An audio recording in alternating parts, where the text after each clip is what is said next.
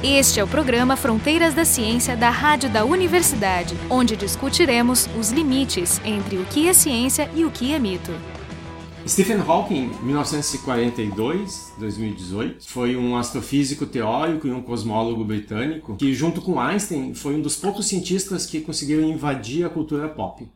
O Hawking participou interpretando a ele mesmo ou sendo mencionado em um monte de séries, por exemplo, Star Trek, Big Bang Theory, Doctor Who, em desenhos animados, Simpsons, Futurama, apareceu também em livros e discos. A vida dele foi contada em diversos filmes, então não se estranha que depois que ele morreu, a, as redes sociais foram invadidas com frases de efeito, de autoajuda, algumas dele, outras não, mas pouco se falou da sua obra. Todo mundo sabe, ele sofria de esclerose lateral amiotrófica, que foi reduzindo com as décadas o seu movimento. Ele foi diagnosticado quando tinha 21 anos, e na época deram dois anos de expectativa de vida. E ele conseguiu sobreviver com a doença por mais de cinco décadas. Mas por causa da limitação de movimentos, a própria fala foi ficando mais difícil. E ele tinha um sintetizador de voz que conseguia transpor o movimento da bochecha, mas por final agora em fala. Né? Então é um processo lento de comunicação.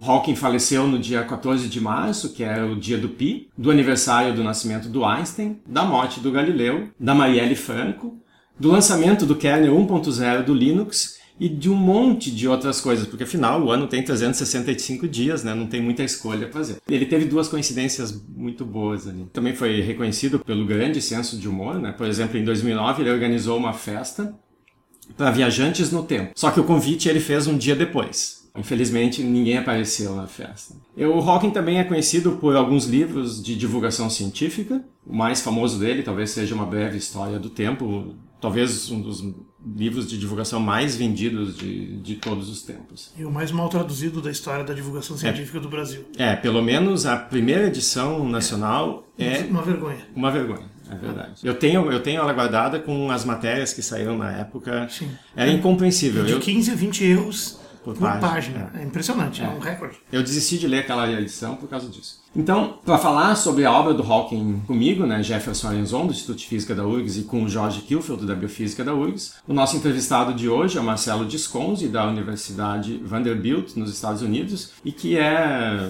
oriundo aqui do Instituto de Física da URGS. Queria começar conversando sobre talvez os primeiros trabalhos do Hawking sobre buracos negros em relação ao comportamento do horizonte dos eventos. Então, eu queria que tu primeiro resumisse o que é o horizonte dos eventos de um buraco negro e qual foi a contribuição do Hawking. Obrigado pelo convite. É sempre bom estar de volta no Fronteira da Ciência. Acho que para entender o significado do trabalho do Hawking, é preciso entender o contexto em que o seu, suas primeiras contribuições apareceram. Logo depois que o Einstein escreveu suas equações, em 1915, o Schwarzschild achou uma solução, que é a solução de Schwarzschild para essas equações, que contém uma singularidade. A gente pode falar mais sobre o significado e a definição de uma singularidade, mas para o público geral a gente pode dizer que uma singularidade seria um ponto ou uma região no espaço-tempo onde as próprias leis da gravidade, que são descritas pela relatividade geral, elas perdem o sentido do contexto da relatividade.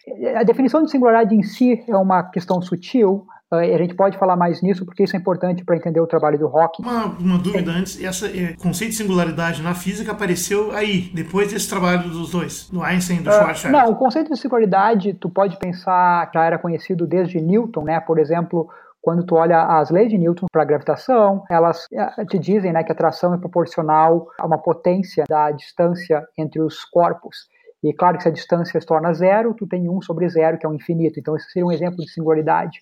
Mas singularidades desse tipo, em geral, na física, são tomadas como não física, porque tu pode sempre argumentar, tá, mas a distância entre os corpos nunca é realmente zero, por exemplo. No contexto de relatividade, a coisa fica mais complicada, porque as singularidades que aparecem, tu não pode descartar como sendo não físicas, elas são soluções genuínas das equações de Einstein. Mas isso é uma coisa que demorou décadas para ser compreendido. Uh, quando o Schwarzschild escreveu essa solução, uh, e depois do Schwarzschild, muitas outras soluções das equações de Einstein foram encontradas, onde certo tipo, certos tipos de singularidades apareciam, mas essas soluções eram sempre soluções exatas uh, com a hipótese de altos graus de simetria. Então, tem a solução de Schwarzschild, a solução do Reisner-Nordstrom, Kerr, Kerr-Neumann, Uh, e no contexto cosmológico, a solução do Friedman, Lemaitre, Robertson, Walker, a, que a gente chama de FLRW solução. É uma, é uma das Sim. mais importantes hoje. Sim, são todas soluções muito importantes, mas essas soluções são todas soluções que assumem um alto grau de simetria, até porque tu não assume simetria, é impossível escrever soluções exatas para as equações de Einstein. Então, por muito tempo, o, os físicos sempre acharam que essas singularidades eram, digamos, um efeito da simetria, né? que, que as soluções, porque o mundo real não é tão simétrico, então o mundo real não conteria essas singularidades.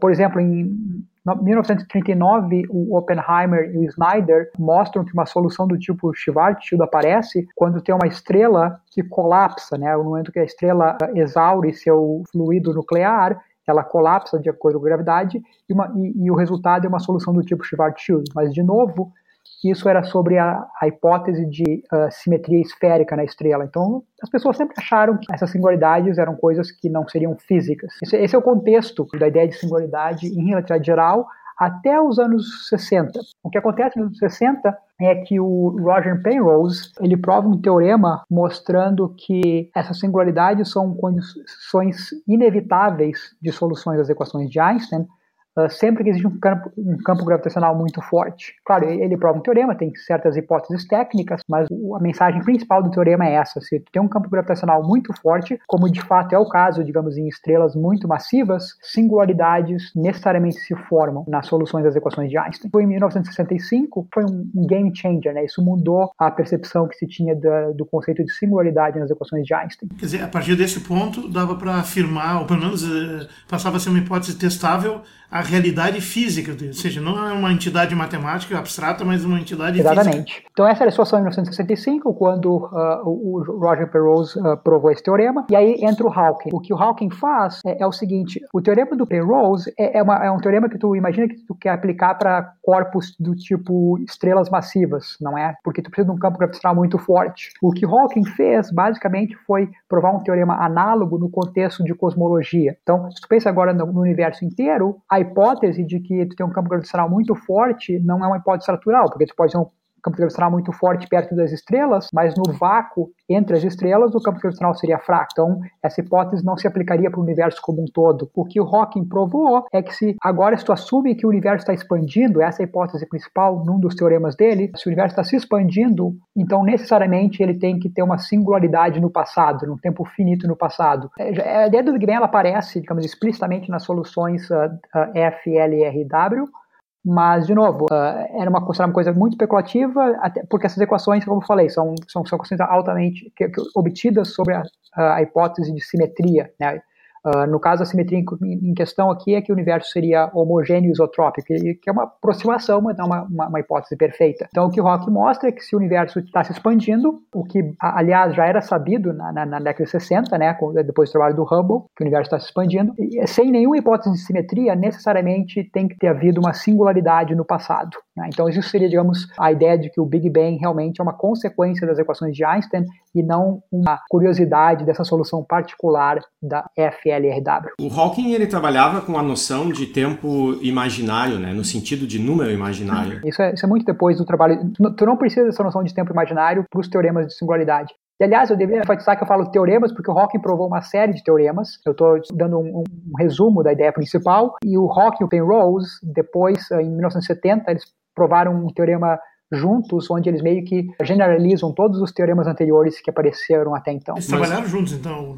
Eles eram amigos. Sim, né? Mas é- Inclusive, é... teve muitos obituários escritos sobre o rock nessas últimas semanas. É, claro que eu não li todos, mas eu, eu, li alguns e o que eu mais gostei foi justamente o obituário que o Penrose escreveu para o jornal The Guardian. Mas essa noção de tempo imaginário, mesmo tendo aparecido depois, ela está diretamente conectada ao, ao, próprio Big Bang, né? O que, que ela nos diz sobre, por exemplo, o que aconteceu antes do Big Bang? Ou, ou o que, que o que, que significa tempo imaginário, para começar? So, vocês é o trabalho do Hawking com o Hartle, uh, onde eles tentam criar um modelo onde essa singularidade do Big Bang não aparece. Nesse modelo deles, uh, se tu permite o tempo se tornar imaginário, essa singularidade não, não, não aparece, né? Tipo, então, se tu pensar digamos de forma leiga, no momento do Big Bang, o universo se tornaria suave e a noção de tempo desapareceria. Então, nesse modelo, não faz sentido falar ou perguntar o que aconteceu antes do Big Bang, porque a noção de tempo não existia antes do Big Bang. Só o tempo como a gente pensa, como o tempo como essa variável dinâmica que tem um passado e um presente e um futuro.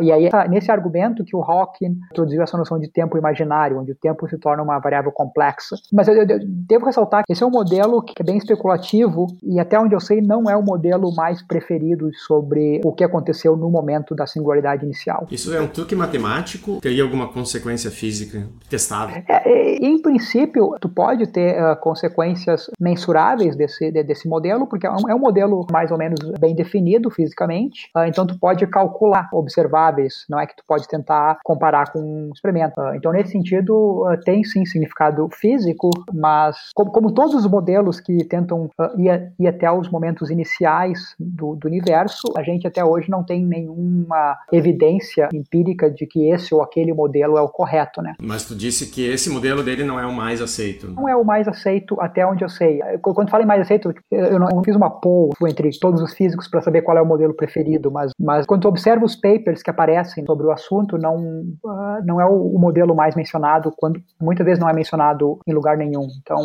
mas é uma ideia que o Hawking, jogando pelas entrevistas que ele, pelo, pelo pelos comentários que ele fez ao longo dos anos, ele gostava muito desse modelo. Ele, ele considerava a ideia de tempo imaginário uma das contribuições mais importantes que ele fez para a física. Vamos, vamos, vamos reduzir um pouco a nossa escala, vamos voltar para os buracos negros ali. Né? Então, Sim. o buraco negro ele é uma singularidade ao redor da qual existe uma superfície, um certo volume que é delimitado pelo que se conhece por horizonte dos eventos. A gente não tem acesso ao que acontece no interior desse, desse horizonte. E o Hawking fez contribuições importantes sobre o comportamento dessa superfície. Tu podia nos Sim. contar um pouco sobre isso? O Hawking fez várias contribuições nesse sentido. Uma, uma das contribuições que ele fez uh, foi uh, mostrar que esse horizonte de eventos se comporta de uma maneira análoga com certas leis da termodinâmica. É? Ele, ele mostrou que esse horizonte de evento possui as propriedades podem ser mapeadas em certas propriedades da termodinâmica. Uh, na verdade, isso já era uma coisa sabida pelo Bekenstein uh, antes do Hawking. O Bekenstein foi além do Hawking nesse sentido. Ele, o Hawking, no, o primeiro trabalho do Hawking sobre esse assunto, ele faz, ele estabelece analogias entre a física de buracos negros e a termodinâmica, o Bekenstein uh, foi além, disse não, não, não é apenas uma analogia, mas de fato uh, esses buracos negros eles possuem entropia. Não? A entropia seria, digamos, uma medida da desordem de um sistema termodinâmico. Mais ou menos, uh, mas tudo bem. É, sim, de, de, de, de forma, então, então, logo depois do trabalho do Bekenstein, e o trabalho do Bekenstein, eu devo ressaltar, não foi quantitativamente muito preciso. Aí o Hawking publicou um artigo uh, muito importante, onde ele realmente mostra que essa ideia do Bekenstein é uma consequência natural combinar as leis da mecânica quântica com as leis da realidade geral. E o que o Hawking mostra nesse, nesse trabalho, então, depois do Bekenstein, é que se tu imagina um processo de uh, espalhamento perto de um buraco negro, a, na, consegue associar naturalmente, a partir desse processo de espalhamento, uma entropia para o buraco negro. Então, essa entropia que o Bekenstein sugeriu inicialmente não era apenas uma analogia, como Hawking inicialmente pensou, e não era uma coisa meio louca, como algumas pessoas pensaram quando o Bekenstein publicou seu artigo, mas de fato é uma consequência direta de considerar mecânica quântica combinada com relatividade geral. Mas aí eu tenho uma dúvida, porque a associação que, que o Hawking faz é a segunda lei da termodinâmica, né, que é a analogia que ele faz, uhum. ela introduz o conceito de, de entropia, que está associado às diversas maneiras que o sistema microscopicamente tem que pode se, se organizar. Mas ela supõe um sistema fechado. O equivalente na, no sistema dele é a superfície do horizonte dos eventos. Então, o equivalente de dizer a entropia de um sistema fechado sempre aumenta, no caso dele, é um horizonte dos eventos sempre aumenta, ele nunca vai diminuir. Mas a minha dúvida é o buraco negro não é um sistema fechado. Né? Ele está uhum. constantemente absorvendo radiação, matéria. Como é que se resolve isso? Como é que se como é que se discute isso? Ou seja, qual é a, as, as condições de validade desse teorema que diz que o horizonte dos eventos sempre aumenta? Me parece óbvio que o horizonte dos eventos ele pode aumentar uhum. se ele recebe matéria de fora. Mas, a, por exemplo, a entropia não precisa disso. Então, o horizonte dos eventos ele pode crescer, mesmo se o buraco negro não recebe nem radiação nem matéria de fora? Sim, sim, são, são duas coisas uh, diferentes. Primeiro, tem essa ideia de que uh, o, o, horizonte de eventos aumenta, não é? Isso, como tu falou, você, tu pode pensar como uma, uma, uma, noção mais clássica, no sentido de que uh, tudo que cai no buraco negro não pode escapar, então o buraco, o horizonte, né, aumenta porque a massa associada a esse buraco negro aumenta. o, o, conceito de entropia aparece de uma forma mais sutil. Que, o que o Rock mostra é que tu consegue associar uma temperatura a esse buraco negro. E e essa temperatura, uh, a, a, visão, digamos, prosaica seria que quando tu invoca as leis da termodinâmica perto do buraco negro, uh, tu tem esses, uh, esses pares de partícula antipartícula criados na vizinhança do buraco negro, mas muitas vezes o que acontece é como se essas, se, esse par é criado de forma, desculpa, esse par é criado muito próximo do evento, de eventos, uh, a partícula com energia negativa cai no buraco negro e a partícula com energia uh, positiva vai para o infinito. Então, é, então, se tu é um observador no infinito, tu, tu vê esse fluxo de partículas uh, de energia positiva vindo a partir do buraco negro. Então, tu, tu, associa com isso uma temperatura, por causa dessa radiação. É chamada radiação de Hawking. É, isso acho que a gente precisa... Previsão, essa é uma predição dele, né, da radiação. É, mas isso acho que a gente Sim. precisa explicar um pouco, um pouco melhor, porque me parece meio abstrato para o 20. Então a questão é, o Hawking introduziu uma entropia, e da mesma maneira que em termodinâmica, se a gente tem uma entropia, a gente associa uma temperatura.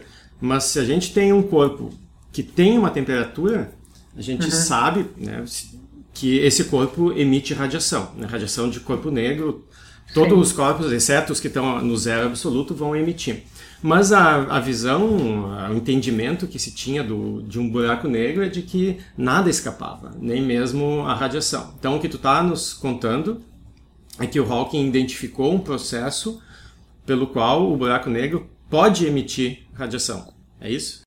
Exatamente, exatamente. Uh, mas esse é um processo que só, só, só, aparece, né? Só, só, só consegue ter acesso a esse processo no momento que tu traz mecânica quântica na, para a história, né? Se tu, se tu, pensa no buraco negro apenas em termos clássicos, em termos de relatividade geral, sem mecânica quântica, aí então uh, o que tu falou é verdade, nada escapa do buraco negro nem radiação. É, e essa é uma, essa é uma, essa é uma digamos, convergência teórica que ainda tem um monte de arestas não resolvidas. Né? Sim, uh, deixa eu fazer, fazer dois, uh, duas observações importantes. A primeira é que essa visão que eu, que eu expliquei de partículas entre partículas uh, digamos, uma, uma, uma visão meio uh, heurística de, do processo. O próprio Hawking, no paper dele, ele, ele, ele, ele, sugere essa, essa visão de criação de partículas e partículas, mas ele imediatamente diz que esse é um argumento heurístico e que não, não pode ser levado muito a sério, que, né, que, o, que, a, que a radiação realmente tem, tem que ser considerada como, como um processo global quando tu considera espalhamento né, de, de partículas uh, no buraco negro. Se o buraco negro emite essa radiação, ele está, né, radiação é energia, a energia tem o seu equivalente em massa, então esse seria um processo pelo qual ele poderia perder massa e eventualmente desaparecer? Exatamente, exatamente. Então a, a, a ideia é que esse uh, o buraco negro então ele, ele, ele vai radiar, radiar, não é vai vai perder energia e com o passar do tempo ele vai desaparecer e essa é a questão que tem a ver com que, o que se debate muito hoje, que, digamos, essas arestas, né, que, que tem que ser entendidas. A questão é que o, acho que o processo de Hawking, né, essa radiação de Hawking, uh, embora até hoje não tenha sido detectado experimentalmente, os físicos acreditam que é quase como uma coisa uh, dada, porque não, não existe nenhum truque, nenhum argumento duvidoso, né, é, uma, é uma quase uma, uma, uma, derivação imediata de quando coloca mecânica quântica no contexto da realidade geral. A não ser que exista algo muito errado, algo que a gente realmente não entende de forma fundamental sobre mecânica quântica ou relatividade geral, a não ser que esse seja o caso, então a radiação de Hawking é realmente uma consequência dessas duas teorias pensadas de forma juntas, então não existe muita, muita uh, descrença sobre a existência da radiação de Hawking. Isso uh, que a gente poderia, esse, esse otimismo aí da, da certeza dessa, da, da validade das equações, embora ainda sem tudo demonstrado, pode ser chamado de otimismo de hackiano né? Que o Dirac acreditava que se a teoria era bonita, então ela estava certa, provar o menor dos detalhes. Mas claro que não é verdade. Eu, eu acho que não é um argumento eh, no sentido da, da teoria ser bonita sim, ou não, sim, é sim, que sim, mas... a mecânica quântica e realidade geral são teorias tão bem testadas. Isso é verdade, é? é? verdade. Sim, mas o otimismo igual, é como tudo em ciência, por melhor que seja a teoria e mais convincente, os fatos têm que falar primeiro. Claro, mas uh, a questão daí seria mostrar por que, que a radiação de Hawking não existe. Aí tu teria que mostrar, seria algo, acho que mais complicado, teria que mostrar onde existe um buraco, né, na,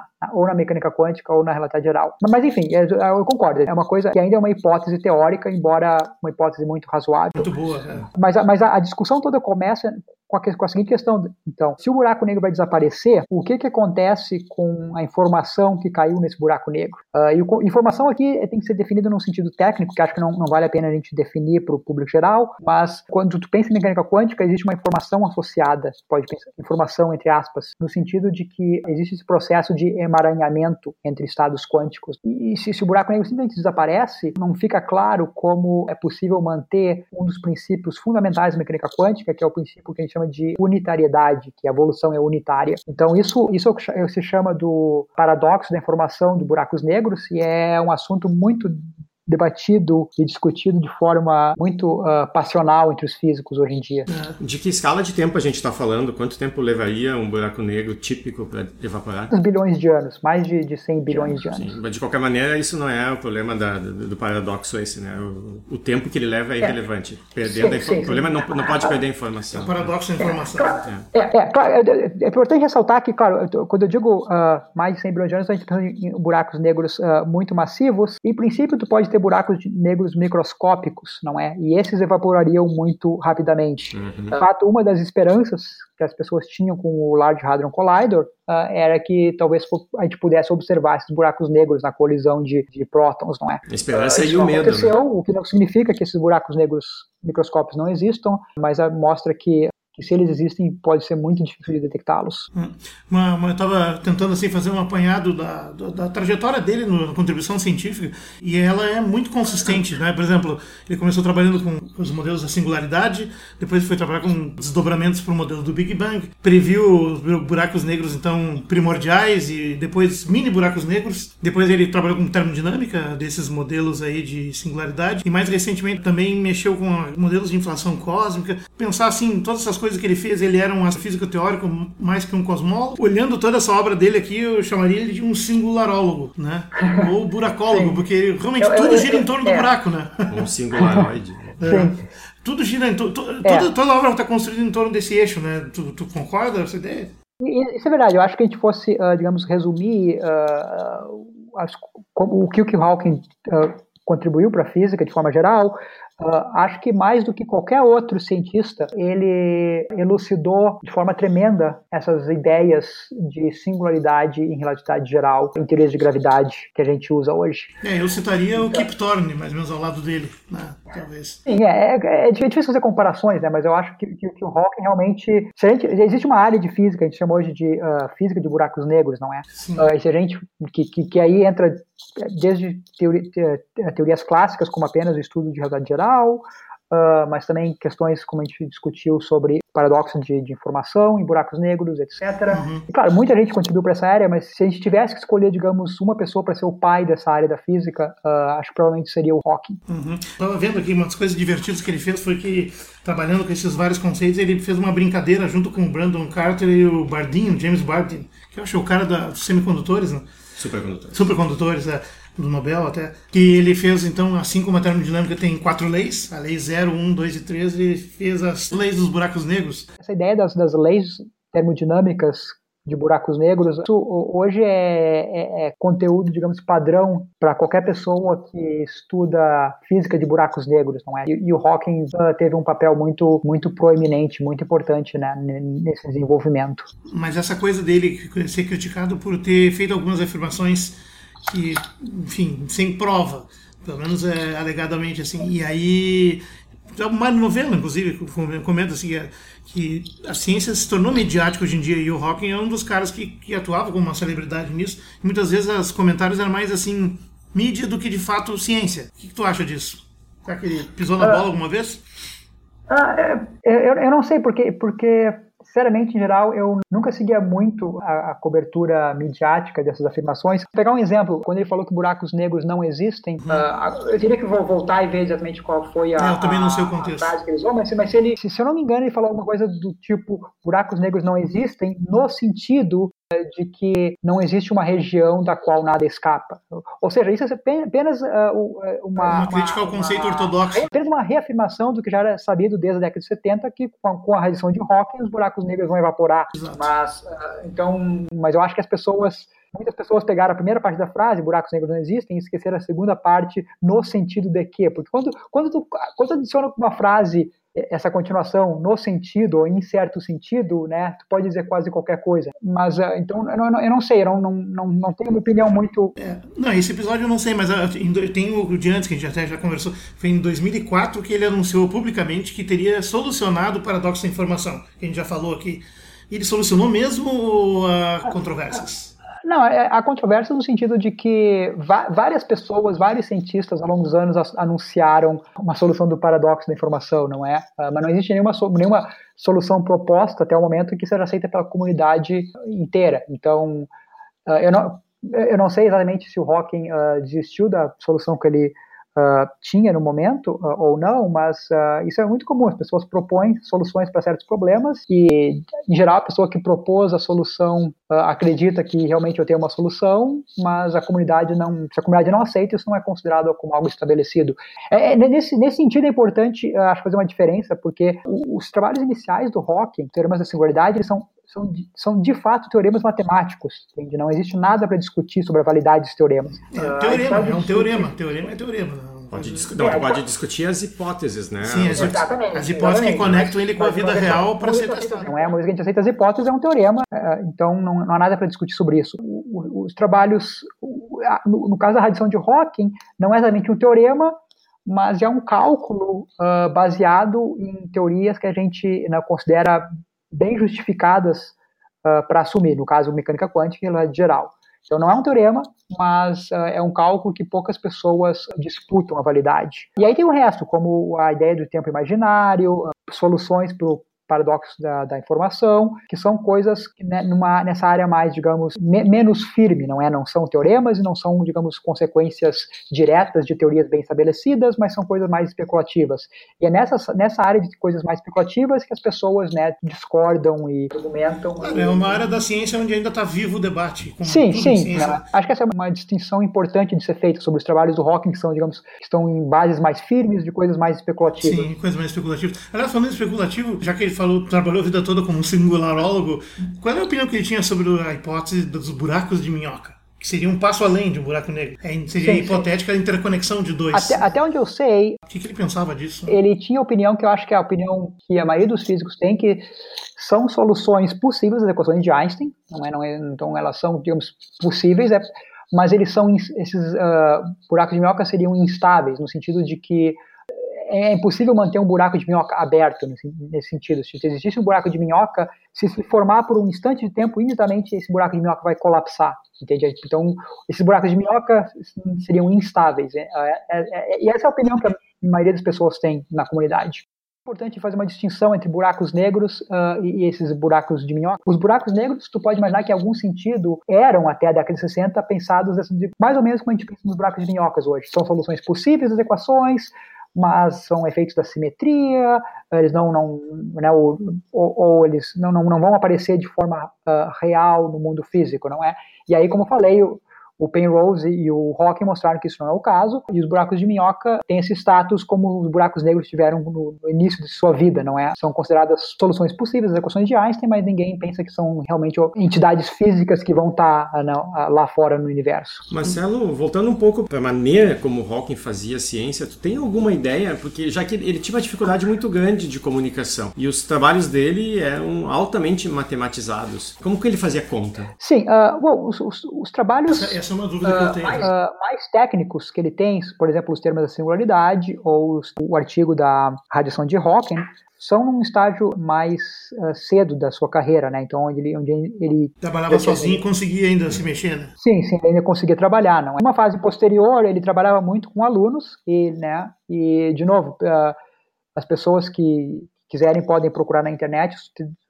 Vários dos uh, alunos do Hawking escreveram obituários, eles contam um pouco da história de como não é? Ele trabalhava com os alunos, então ele dava uh, ideias muito sucintas, às vezes em uma frase. Pedia para a gurizada desenvolver. Exatamente, não é? E depois uh, revisava.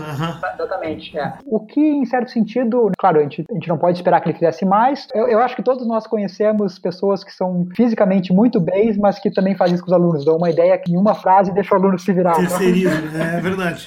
Bom, a gente já está terminando. Eu só queria mencionar que o o Hawking sempre foi muito pouco ambicioso, então ele colocou que o objetivo dele era muito simples. Era um entendimento completo do universo, por que ele é como é e por que afinal ele existe. Né? Bom, são essas perguntas simples assim que... Bom. Então hoje a gente conversou sobre o Stephen Hawking, que no momento que a gente está gravando esse podcast faz alguns dias, não faz uma semana que ele faleceu. Então, é. conversando comigo, Jefferson Arenzon e com o Jorge Kilfield, a gente teve o Marcelo Disconzi, da Universidade de Vanderbilt, nos Estados Unidos. Obrigado, foi um prazer.